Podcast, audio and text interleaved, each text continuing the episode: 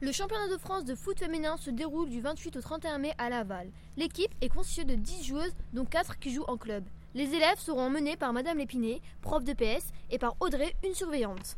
C'est la première année que l'option foot féminin ouvre ses portes au lycée, et les filles se sont déjà qualifiées pour le championnat de France. La qualification n'a pas été très difficile. Les footballeuses se sont qualifiées au championnat départemental, puis académique, puis l'interacade. Les filles ont trois entraînements toutes les deux semaines avec Madame Lépiné. Bonjour Anaïs, j'aimerais te poser une question.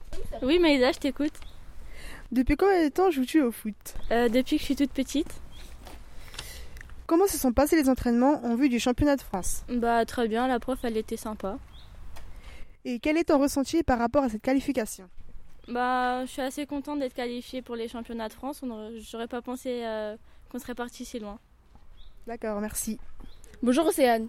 Penses-tu que l'équipe avait une chance de se qualifier pour le championnat Euh, au début, euh, je ne pensais pas, vu qu'il n'y en avait pas beaucoup qui jouaient en club. Dans quel état esprit pars-tu à Laval Bah, en gagnante, Quelles sont tes motivations bah, de participer, puis euh, si on peut, bah, de gagner.